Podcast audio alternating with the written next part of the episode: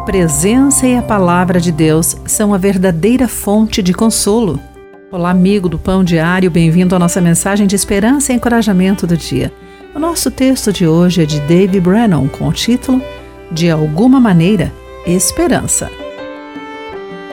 Entre as centenas de artigos que escrevi para o Pão Diário desde 1988, alguns ficaram em minha mente.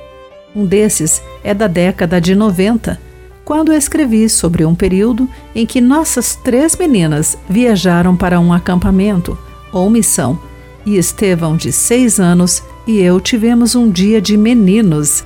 Enquanto aproveitávamos a ida ao aeroporto, meu filho virou-se para mim e disse: Não é tão divertido sem a Melissa, sua irmã e amiga de apenas oito anos. Nenhum de nós sabia como essas palavras seriam cortantes. Na verdade, a vida não tem sido tão divertida. Desde que Melissa morreu em um acidente de carro na adolescência. O tempo pode aliviar a dor, mas nada a leva embora completamente. A passagem do tempo não pode curar essa ferida, mas há algo que pode ajudar.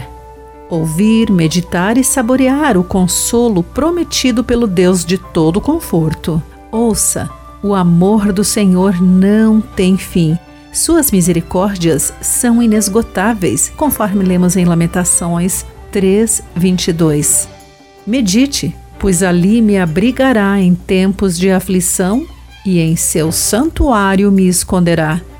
Em segurança, numa rocha alta, me colocará. Salmo 27, 5.